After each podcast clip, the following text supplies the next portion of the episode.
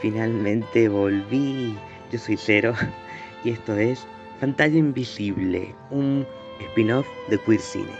Hoy voy a hablar finalmente sobre la segunda parte de la última película de la que había hablado, que fue Another Gay Movie. Ahora voy a hablar sobre Another Gay Sequel, que también es de Estados Unidos, también está dirigida por Todd Stephens, es del 2008 y les cuento de qué se trata si ya puedo contarles todo sobre esta película. La historia se centra en cuatro amigos que se reúnen para pasar sus vacaciones de primavera y participan en un concurso llamado Gays se vuelven salvajes para determinar quién es el más pasivo.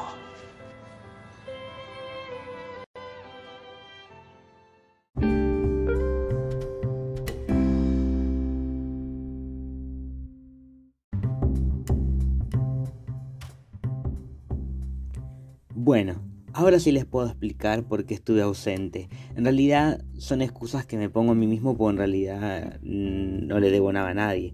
Pero no me gusta ausentarme tanto tiempo y estuve a full con la facultad el último mes. Creo que toda la gente que estudia sabe que noviembre y diciembre son temporadas del año muy complicadas para los finales y para rendir, así que bueno, se me complicó por eso. Todavía estoy un poco complicado, pero menos complicado que antes. Así que ahora me hice el tiempo de hablar finalmente de esta película que había prometido. Además, porque lo que queda del año, quiero hablar sobre películas navideñas, que hay muchas y es muy buen material para pantalla invisible. Así que quiero cerrar esta, esta saga, vamos a decirle, esta doble parte de historia, donde acá tenemos a Another Gay Sequel, que en español se conoció como No es otra secuela gay. Es la segunda parte de la película anterior, Another Gay Movie, pero no parodia a específicamente American Pie, sino, me parece a mí, un poco con las películas esas de verano y un poco también con la idea de lo que es Pink Flamingo de la competencia. Hay mucho para hablar de esta película. Es increíble cómo esta película sea más bizarra que la anterior. Por empezar, la primera escena donde ya, ya está estableciendo la película esto no tiene sentido alguno, donde vamos a cambiar a tres personajes, es decir, a tres actores de estos personajes. Son los mismos personajes pero cambian los actores y se burlan de este cambio de actores porque no se parecen en nada. Y cambia también el protagonismo, porque teníamos en la otra película como protagonista uno, ahora el mejor amigo es el protagonista. Y hay como una idea de que podría pasar algo entre ellos, pero solo en esta fantasía que está soñando. Eh, no me voy a acordar el nombre ahora del protagonista, lamentablemente, el protagonista de esta película.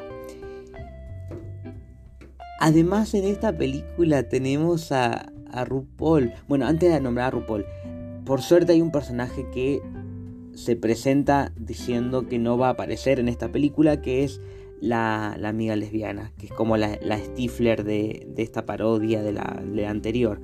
Y que bueno, porque es un personaje espantoso. Más allá del estereotipo, eh, es súper machista y cliché y molesto y sin sentido como termina en la otra película que tenía una lengua en forma de pene.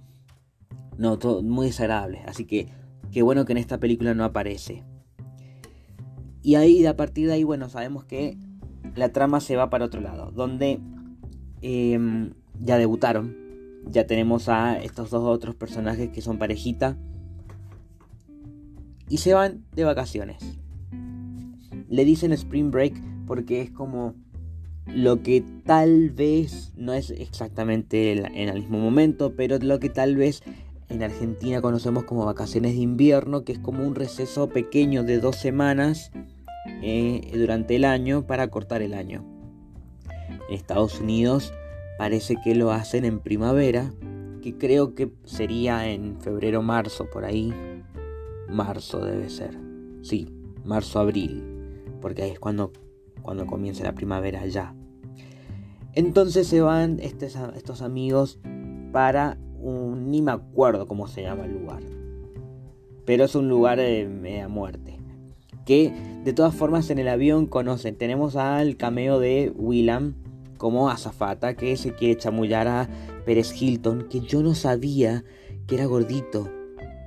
Ese hombre es una especie de paparazzi porque no es periodista, es como es como el Polino de Estados Unidos, pero él se encargaba más de exponer a los a los famosos en su blog y digamos que ganó su fama, sus 15 segundos de fama, porque hoy en día creo que ya no se sabe más de este hombre. Sí se sabía obviamente que es gay y se sabe, se, deja como ya claro que esta película fue financiada por Manhunt, una página que también está muriendo en este momento, que en ese entonces era en el 2008, estaba en su mejor momento, hasta que después, bueno, ganó, llegó Grinder y, le, superó en números.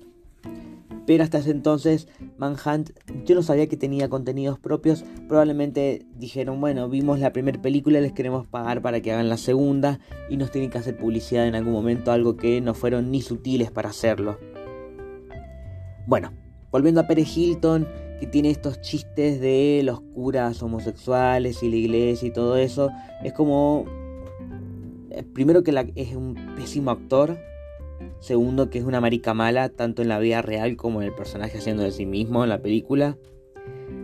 Pero si sacamos a todas las escenas y los diálogos de Perejilto en la película sería exactamente lo mismo y que tampoco es que le daría más bella a la película porque eso creo que no es posible.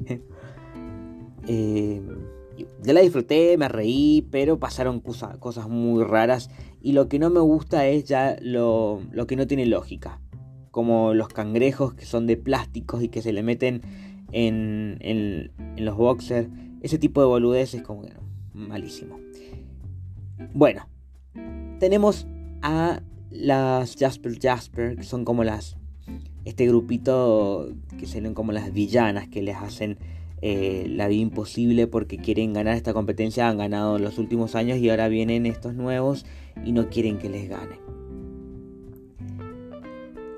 Ahí entendemos el conflicto, sabemos que va a ser una competencia, lo presenta Lady Bunny, eh, quien administra el hotel y les presenta toda la trama principal es RuPaul, que ya había comenzado con RuPaul's Drag Race si no me equivoco, así que ya era la celebridad un poquito de lo que conocemos hoy en día, un poquito porque pasaron 13 años.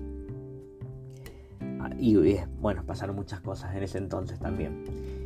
Eh, algo importante es que esa competencia da a entender como que tiene que ver con lo que dije al principio de Pink Flamingo, que es esta película que tal vez, tal vez la veamos en este spin-off en este podcast de Pantalla Invisible porque es, es grotesca.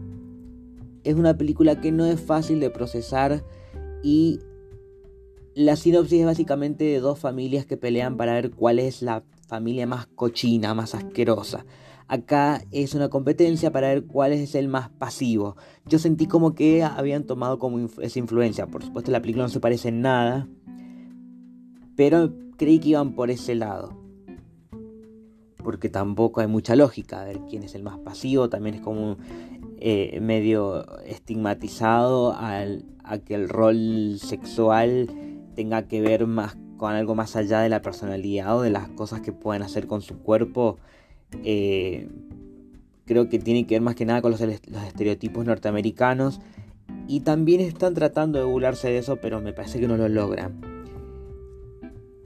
Como dije, la película es muy bizarra, no es fácil de procesar, pero dentro de tantas cosas que hemos visto, dentro de lo que es la comedia norteamericana, así como es también American Pie y como es también la parodia de la primera parte de esta película, de American Game Movie, entiendo ese humor.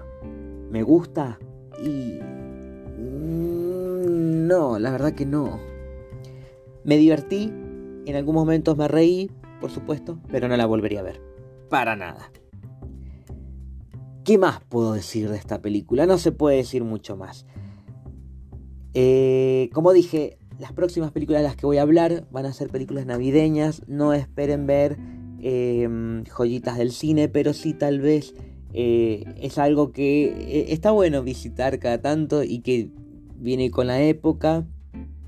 Después ya cuando lleguemos a enero sí nos vamos a concentrar, por lo menos yo decidí elegir películas que tengan como esta misma una segunda parte. Hay algunas que hasta tienen cinco partes, son como sagas, así que nos vamos a encontrar con distintas cosas. Pero por el momento nos quedamos con las navideñas. Todavía no me decido cuál es la que voy a hablar la semana que viene. Así que espero que les haya gustado, que escuchen el próximo episodio. Y no se olviden que si escuchan este podcast sin seguir a donde sea que nos escuches, si nos escuchas desde Spotify, seguí a Queer Cine, porfa, para que cada vez que subamos un episodio te llegue una notificación. Solamente para eso. Es como suscribirse en un canal en YouTube. Nada más. Y bueno, si escuchaste este podcast y no viste la película y no sabes por dónde encontrarla, este es el momento en el que te digo que aprovecha ahora porque el año que viene esto va a cambiar Puedes buscarnos en Instagram, arroba monstruos de donde en el, en, el link de, en el link de descripción vas a encontrar un montón de cosas y entre esas un Excel con la lista completa de las películas y sus links para que los puedas ver en internet o también el canal en Telegram donde puedes descargar la película. Dicho todo esto, me despido hasta el próximo episodio. Yo soy Cero y esto fue Pantalla Invisible.